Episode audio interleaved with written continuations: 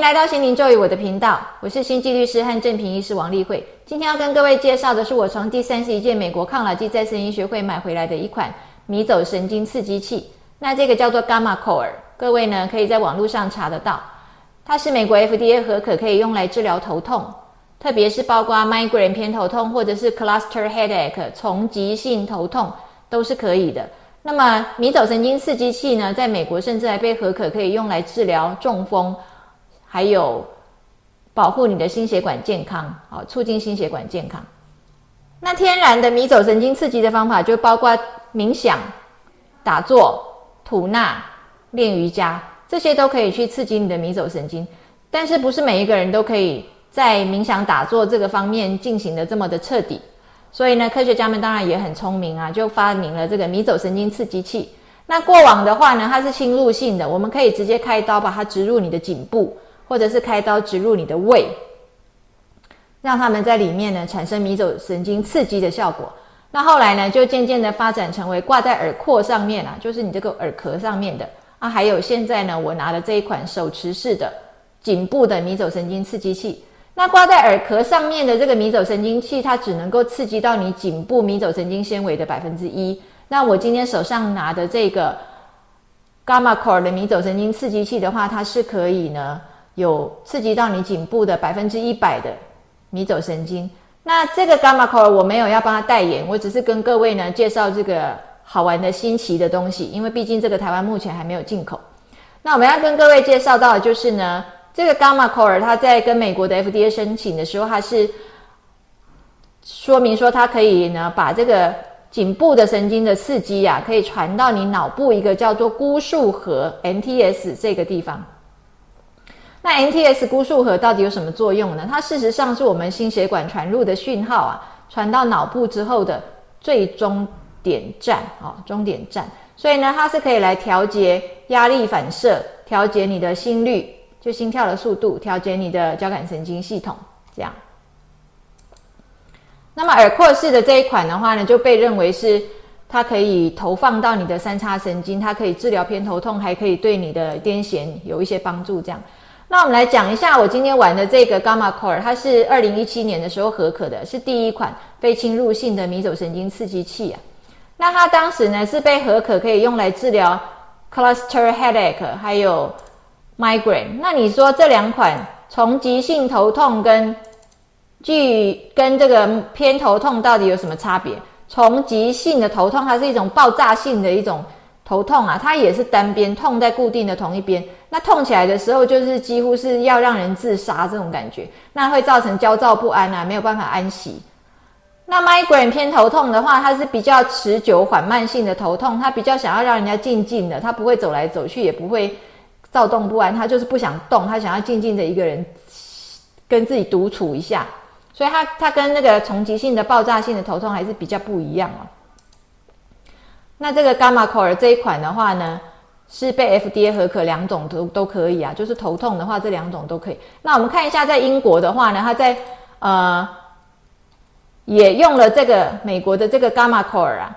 去做重疾性的头痛这样的一个爆炸性的自杀性的这个头痛的一个治疗。那他们呢，在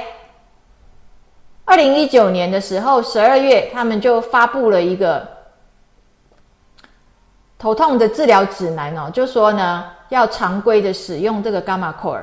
哦，但是它并不是说 Gamma Core 对所有的人都有效，它是说有些人有效，确实没有错。然后他们认为呢，它可以改善从急性头痛的强度和频率。然后如果在标标准的照顾当中，我们加入了这个非侵入性的 Gamma Core 的迷走神经刺激器的话，可以减少医疗的成本，就是说治疗的话会让它的治疗效果再好一点，这样。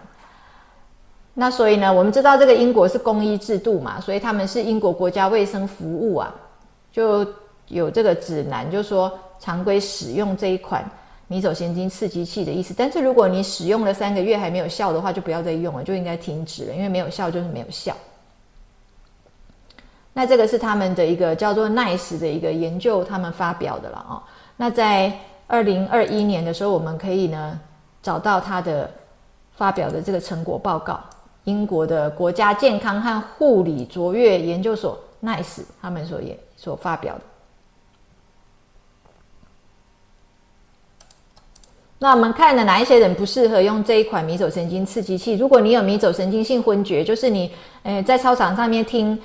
听教官训话太久会晕倒那一种迷走神经性昏厥或者是半夜起来上个厕所不小心就晕倒在在厕所的那一种迷走神经性昏厥的人迷走神经已经太强化了，就不要再用了。那心律不整的人也不适合，孕妇的话，因为没有做过完整的一个调查报告，所以也不适合。那常常在催吐的人呢，因为会经常造成你迷走神经的活性增加，所以也不适合。然后呢，催吐的人呢，就是可能又会暴食嘛，哦，所以催吐造成迷走神经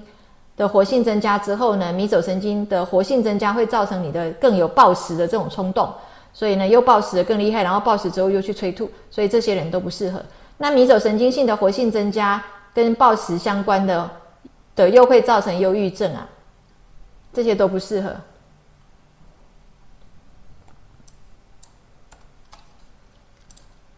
那迷走神经，我们介绍一下，它是我们十二对脑神经里面的第十对，是全身里面最长的一个脑神经。它的路径呢，直接从你的脑走到你的胸腔，走到你的腹腔。它就管理了你的胸腔、腹腔里面所有的内脏器官了。那我们可以讲呢，迷走神经啊，跟身心症是息息相关。身心症我们讲一下哦，它又被称之为是一种业障病啊，或者是很多人就觉得身心症就是自律神经失调嘛。因为呢，它就包含了所有啊，身体上其实没有什么明显的结构上的的这个重大疾病，但是就是怎么医都不会好。比如说焦虑啊、头痛啊、心悸恐慌、胃痛，哦，甚至说你那个肝癣常常不会好，或者情绪一来肝癣就发得更厉害，甚至有人连癌症都觉得它是身心症。那这种的话呢，我们就列入所谓的 mind body medicine 身心医学来处理。也就是说呢，我们运用思想跟行为来调控你的身体，啊，看看能不能够借由思想跟行为来改善你的身体。这些就是情绪重大的创伤引起的嘛，连哈佛都有开这种课啊，开课的是一个 Doctor Herbert Benson，很多人去上。也就是说，我们现代医学有一个瓶颈，就是很多的病呢，我们有药，可是奇怪的话，这个药用下去也不会好。比如说我们刚刚讲的头痛，很多人吃了止痛药之后，他其实并没有办法完全改善，痛的真的厉害的时候啊，而且呢，就算这一次可以轻微下降，下次又来，就反复性、反复性不断的在发作。那我们就称之为是身心症。那身心症就不是单纯只是处理你的身体的问题，你要去处理情绪的问题。那在一九九四年的时候，Dr. Stephen Porges 他就提出了所谓的多重迷走神经理论。他说呢，我们可以呢利用迷走神经去启动你的社会互动系统。什么叫社会互动系统呢？就是呢。可以让你比较稳定，不那么焦虑的；可以让你不那么退缩，可以比较勇敢一点的；可以让你呢增加一些沟通能力，让你专注，让你能够学习。哦，在社会互动上面呢，能够沟通啊、学习啊、稳定啊这些东西的能力能够增强。那这个其实呢，也就是在调节你自律神经系统里面的副交感神经系统。